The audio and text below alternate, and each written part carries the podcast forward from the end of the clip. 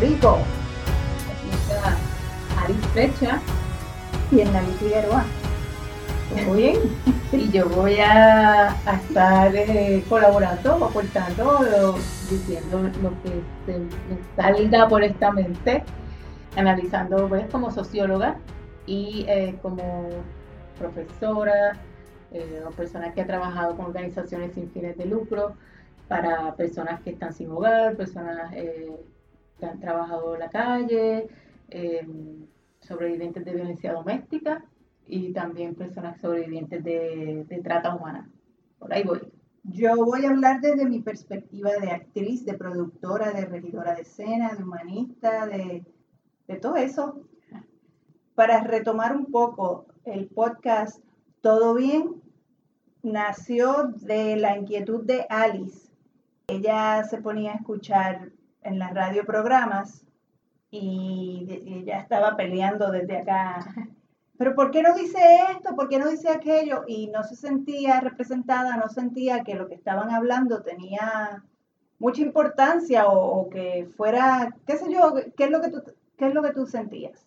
Bueno, que, que había much- que habían análisis o formas de ver las situaciones que las personas que yo estaba escuchando en la radio y todavía que escucho en la radio, pues yo pienso diferente y, y- o pienso que algunas veces están bastante alejados de, de unas poblaciones. Eso. Y quería como tratar de, de apalabrar eso de alguna manera, o por lo menos lo que hay en mi mente. Claro, desde su perspectiva. Y entonces yo, yo soy actriz primero que nada, también me gusta el asunto técnico, soy buena en ambas, pero entonces no me llamaban mucho para actuar. ¿Y qué hice yo? Produje para yo actuar. O sea, tienes que hacer, para tú poder hacer lo tuyo, tienes que hacerlo tú. Es más o menos lo que hicimos con el podcast, ¿todo bien? Nosotras teníamos cosas que decir desde nuestras perspectivas de socióloga y de artista. Así que por eso quise un poco retomar eso, porque lo habíamos dejado de decir, aunque lo decíamos al presentarnos y mencionar desde nuestras, pers- desde nuestras perspectivas, pero como hay mucha gente nueva empezando a escuchar desde la segunda temporada, porque escuchan de momento sobre un episodio y no van al principio, pues para que supieran un poco cómo surgió todo bien. Pero ya, dale, ¿qué, qué ha pasado esta semana? Eh, bueno, aquí lo más que hasta ahora eh, nos ha impactado, bueno, tenemos tres cosas, pero lo- Pero la literal, que nos Li- impactó. literal, el jueves pasado, de jueves para viernes, Miércoles. de miércoles a jueves nos, nos pasó por el sur de Puerto Rico una tormenta, se convirtió en tormenta tropical y pues sentimos los vientos, fue bastante, este, para mí algunas ráfagas que, que yo sentí, por lo menos me recordaron un poco a la experiencia de María, porque hubo algunas, algunos momentos de, de la noche, de madrugada, fueron muchas horas, El huracán María del 2017. eh, pero, pero nada, nada, que, no, que nos literalmente nos tocó ese fenómeno atmosférico de cerca y, y pues un par de cosas ocurrieron antes y después sobre eso. Sí, porque es bien gracioso, porque aquí el gobierno dice, el presidente o como sea el cargo, qué sé yo, José Ortiz de la Autoridad de Energía Eléctrica, que el sistema está robusto, y alguien estornuda y se cae un poco. Se cae un poste o un cable. Y entonces, pues, antes de que la tormenta ni siquiera llegara, ya había gente sin luz. Sí, bastantes personas sin energía eléctrica y bueno, literalmente aquí en, en nuestra casa, eh, que es de donde hacemos el podcast, esa tormenta comenzó a las 7 de la noche y ya nosotros a las 11 de la mañana aquí no había energía eléctrica y no regresó. Empezó la- a pasarnos por encima de eso y nosotros no teníamos, o sea, no hay forma de prepararse. A todo esto lo que un poco incomoda es que no hay forma de uno prepararse eh, para, si tú te puedes preparar, tener las cosas en la nevera, no abrirlas, pero si se te va desde cantar seis horas Y antes, también hay-. Gente que depende de la electricidad, También, que que están enfermos, tienen que respiradores, necesitan- sobre todo ahora durante la pandemia, que hay gente que está usando ventiladores. O sea, que se complica. lo importante que es la energía eléctrica. A nosotros lo, yo lo pienso de esa manera bastante práctica de la comida, de, sí, claro, cosas, pero Una es cierto lo que dice. Hay personas que necesitan para, para vivir, es porque respiran, hay que una máquina, ¿sabes? Eh, o, tienen que hacerse tratamientos y cosas que tienen que, que necesitan máquinas. Y entonces ahí entra también otro servicio básico que es el servicio del agua, autoridad de acueductos y alcantarillados, que también se vota haciéndolo mal. No hacen dragados hace muchísimos años, de esto ya hemos hablado en otro episodio, y se llena la represa y entonces de momento se tiró esta lluvia que inundó muchas calles de, los pueblos, se llenó la represa, tuvieron que abrir las compuertas y entonces volvemos a lo mismo. Y durante una pandemia necesitas agua. Es una ridiculez. Esta pandemia. Teníamos racionamiento de agua y pues ahora pues llovió, los ríos se llenaron, bajaron a la represa y, vimos como las compuertas tuvieron que abrirlas. Pero sabemos que eso es total, se convierte en algo casi artificial porque nuestro, nuestras represas están llenas más de la mitad de escombros, eh, ya sea de árboles, de tierra, y pues es, literalmente tenemos la mitad de basura o un poco más de, la, de basura y lo otro de agua.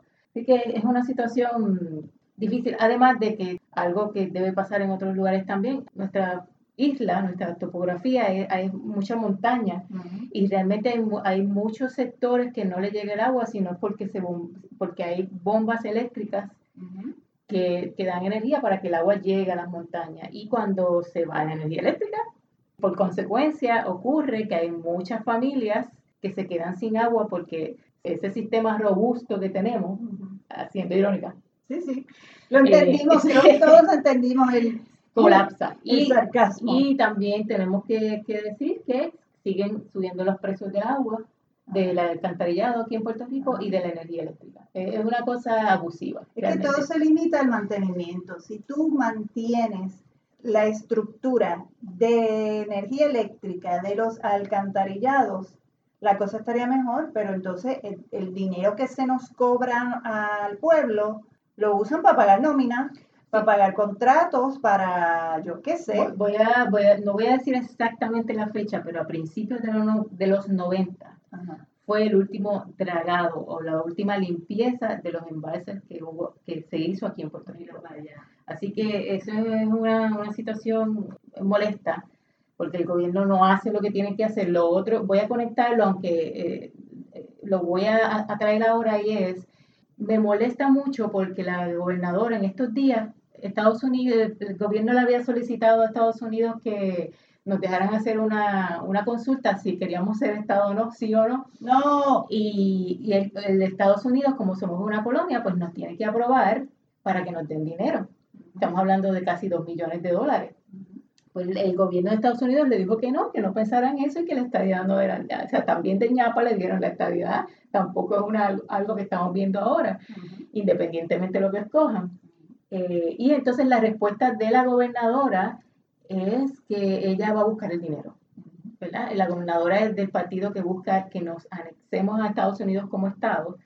Y, y, eso molesta mucho porque estamos hablando de dos millones de dólares y este país a mí me parece más importante que tengamos un sistema de agua, por ejemplo. O sea, ¿cómo es que ella puede decir así como si fuera dos dólares sacarlo y decir, ah, nosotros vamos a conseguir el dinero para algo que no va a tener ninguna consecuencia eh, práctica para las elecciones o lo que la gente, si la gente genuinamente va a decir que quiere anexarse a Estados Unidos o no, eso no tiene ninguna consecuencia.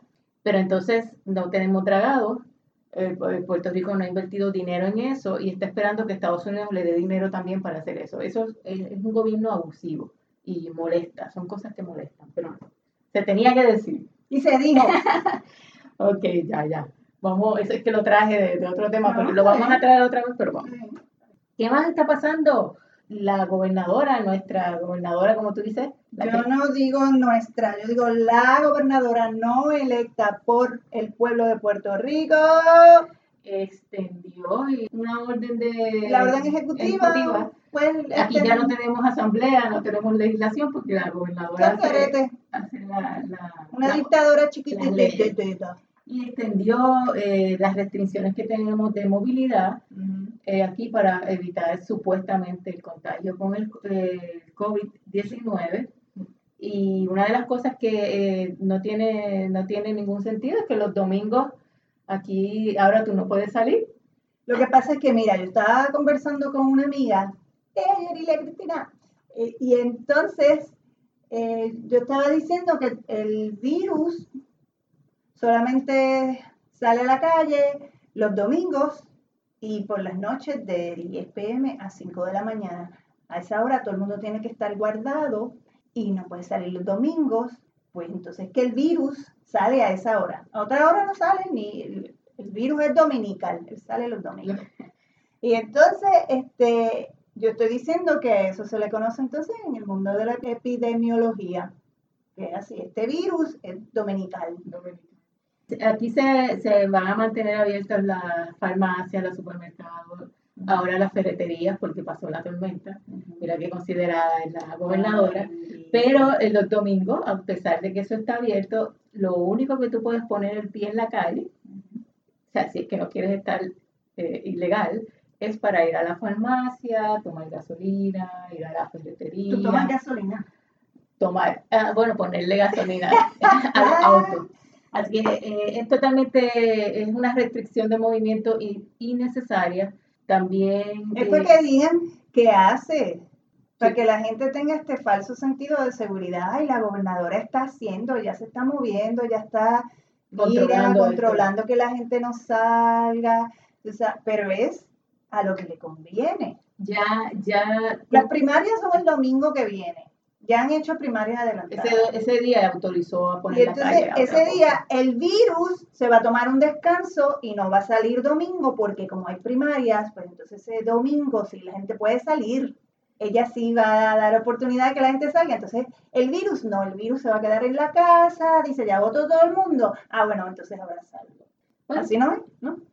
No, no, ya sabemos que el gobierno, eh, los ciudadanos y tuvimos unos comportamientos posiblemente que ayudó a que se... O sea, que hay gente que está al garete. Eso, eso ocurrió, también tuvimos, el gobierno no controló, y esto es verdad, es responsabilidad completa del gobierno, vio que los casos estaban subiendo, no le importó, eh, siguió con el plan de abrir para turismo, llegaron muchos turistas y ya saben lo que pasó, y que no quieren ponerse la, la mascarilla, pero nada, eh, la cuestión es que en estos momentos estamos restringiéndonos el movimiento los domingos y obviamente nosotros ya estamos restringidos de 5 de la mañana. No, de 10 de la noche a 10 de la noche a 5 de la pero mañana. Es que mira, y no se pueden usar las playas. Ah, tampoco, pero los centros comerciales sí. Ah, verdad, es que sí. es, que, es que la playa, que es un espacio abierto, donde si tú estás con gente, estás con tu grupito, jangueando en una esquinita cada uno, y está el espacio abierto, la arena, el mar, pero ahí no puedes estar. Te vienen y te dan un boleto. Sin embargo, vas al centro comercial, que hay aire acondicionado, es un espacio cerrado, la gente está cerca. Ahí sí puedes estar. ¿Por qué será? Porque en la playa, pues, tú sabes, no compras cositas para que te cobren impuestos. Debe ser, no sé, yo aquí mal pensada. Yo estaba ayer hablando también con, con un amigo doradísimo Fran Cardoso, que vive en Nueva York, y me estaba diciendo que ahora la cosa está un poco más tranquila en Nueva York, porque cuando apretó, apretó, la gente hizo lo que tenía que hacer, el gobierno hizo lo que tenía que hacer. ¿Qué es lo que no pasa aquí? Aquí lo que hacen es todo el mundo meterse para su casa y les vamos a dar pan pan y les vamos a dar boletos para que paguen. Si ustedes no hacen esto y esto y esto, le estamos diciendo, ok, chévere, nos quedamos en la casa, pero entonces, ¿qué vas a hacer tu gobierno? Nada. Llevamos, eh, la verdad es que Estoy como nos encerramos, nos encerraron. ¿Cómo es que tú dices? Cuatro meses. No, no, que estoy alta ya, estoy alta, estoy alta. Nos encerraron de tres, yo creo de tres a cuatro meses y la realidad es que no se hicieron las pruebas ni el rastreo y mm. ya sabemos también las consecuencias, más abrieron para el turismo cuando se sabía que los casos estaban subiendo. Bueno, así que por ahí es que estamos. Esta orden ejecutiva añadió que la posibilidad, que todavía hay gente analizando que puede ser que no, sea legal, eh, por lo menos quejándose de que las personas que no usen mascarillas, la policía puede arrestarlos. Y, y, y, ponerle fianza. Ajá, ¿sabes? ¿Qué es eso? Eh, pues nuevamente, ¿Qué? Como dice Nasha. pues nuevamente, nuevamente, muy triste, pues nada, vemos a, a una policía de Puerto Rico que los ponen a ejecutar cosas. Yo pensaría una multa, este, que tú vayas aumentando la multa, pero poner preso a una persona, ponerle... Es no estúpido, tiene- es abusivo. ¿Qué Pero- diablos es eso?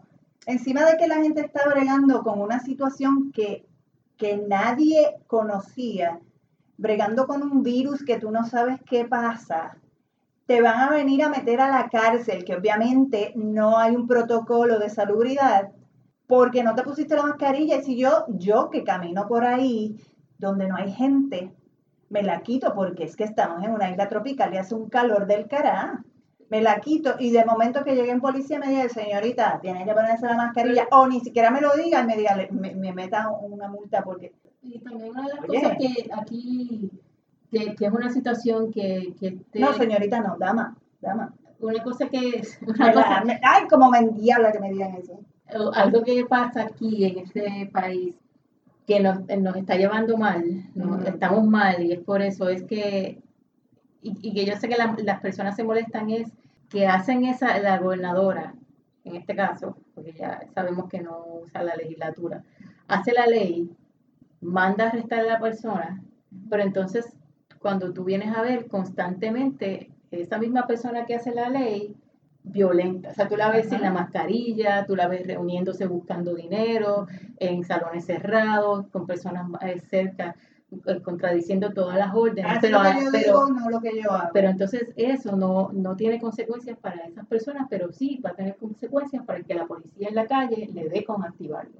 Entonces, eso- esas son cosas que ya eh, como puertorriqueños nos tiene cansados, pero no solamente cansados, sino que cada día más las personas creen menos en el sistema, eh, porque lo que tenemos son una, una turba de eh, abusadores, eh, personas corruptas, personas que usan la ley a su favor y no les importan, que no tienen ninguna sensibilidad y lo que hacen es aplastar a los demás. Entonces, esa situación tiene que acabar ya.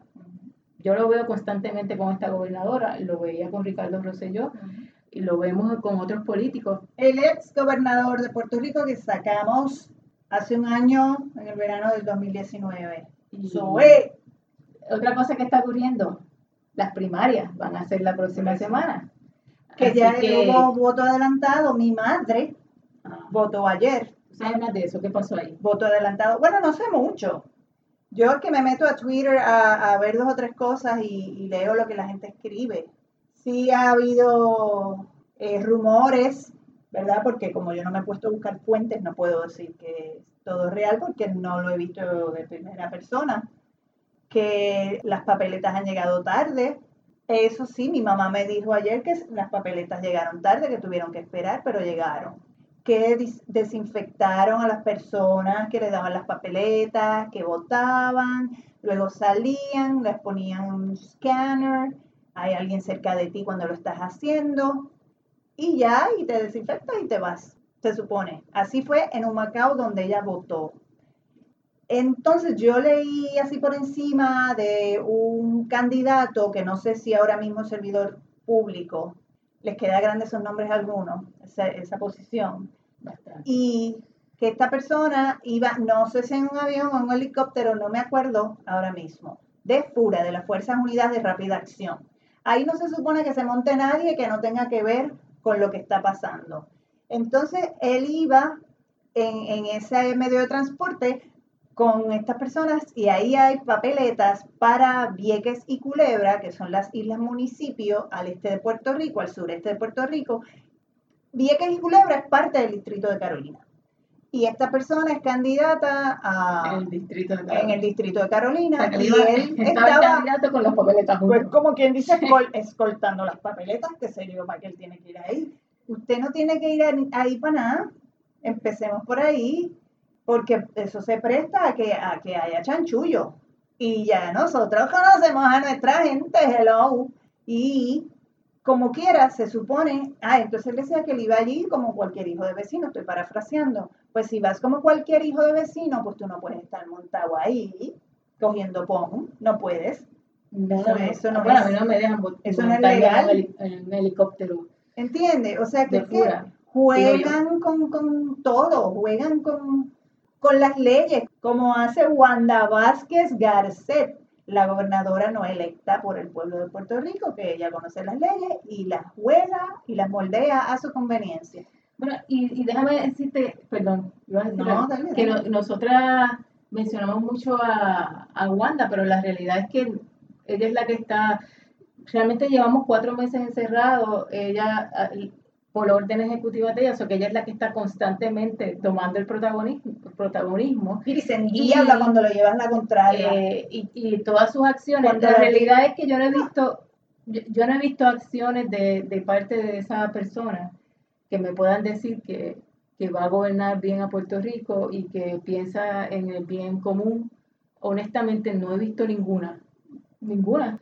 No es un asunto de partido, es un asunto de simplemente alguien que, que con las acciones constantes, eso es lo que ha demostrado, pero si hubieran otras personas protagonistas, lo que pasa es que les digo, nos ha tenido encerrados, eh, pues podríamos hablar más de otros de otros eh, personajes políticos.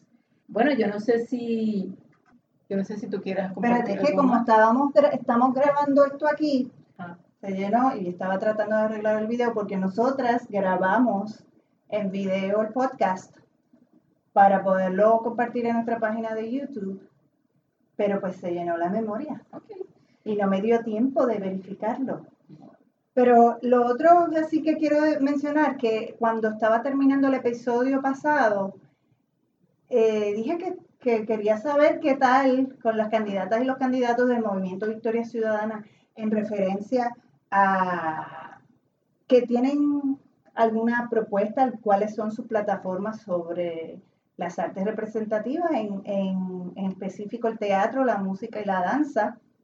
Y me contestaron dos candidatas, Mariana Nogales y Eva Leonor. Ay, no me acuerdo del apellido. Ah, exacto. Y ellas me contestaron y del movimiento también me contestaron en privado, me enviaron unos enlaces. Y ok, yo tengo que hacerme asigna- asignación y sentarme a leer. Pero eh, Mariana fue más allá, Mariana Nogales, y, para ver si podemos eh, encontrar eh, una manera de que, porque yo les sugerí que tal si nos reunimos, no solamente productoras y productores, toda la gente del gremio que se vea afectada, queremos saber qué es la que con este movimiento de Victoria Ciudadana, cuáles son las alternativas que ofrecen, las opciones, porque yo no tengo una propuesta, yo no la tengo. Yo quiero saber qué, qué hay, qué la gente tiene y ya, yo no me quiero meter en, en comités ni nada, yo solo quiero saber. Y si eventualmente puedo ayudar en algo, lo hago, pero yo quiero saber qué es lo que ofrecen ellos. Entonces, ella me dijo, pues para escuchar a la gente, Pues ahora dice, hacemos, tú te... y, y entonces vamos, y, yo le, y ella me dijo, vamos a organizar eso, y yo le dije, hagámoslo. Así que estaré en estos días tratando de ver cómo hago para organizar que gente del gremio de teatro, de la música, de la danza, nos podamos juntar cibernéticamente para ver cómo hacemos con esto, para, para que ellas sepan y ellos qué es lo que nos molesta, qué es lo que nos preocupa, qué es lo que nos gustaría tener, ¿Qué porque cosas lo están afectando, me imagino? sí, todo eso. Y, y me gustó que por lo menos hubiera esa, esa apertura a que, sí, esa apertura, tú sabes. Bueno, pues eso, eso suena, suena bien. Bueno, pues yo creo que hasta aquí, por lo menos, Sí, sí, vamos a dejarlo hasta aquí este porque episodio, eso, es que yo tengo una pelea con ella porque ella se pasa diciendo, porque el, podcast de hoy, y yo, el podcast es siempre el episodio, o dice el capítulo, nada, son... episodio. Exacto. Y nada, vamos a ver qué pasa en las primarias. Sí, el domingo que viene son las primarias, no sabremos nada hasta la siguiente semana. A menos No, que hagamos, Aquí cuentan rápido los votos. o a, menos, todo. quién sabe, o a menos que, que grabemos el episodio el lunes, podemos grabarlo el lunes y así pues ya tenemos una idea. Ay, vamos a grabarlo el lunes. Dale. Vamos a grabar. Bueno, nos vemos. Ay Dios, pórtense mal, gente, pórtense mal, olvídate. Pórtense mal. con cuidado, pero Yo voy a salir hoy con la manzanilla. He dicho.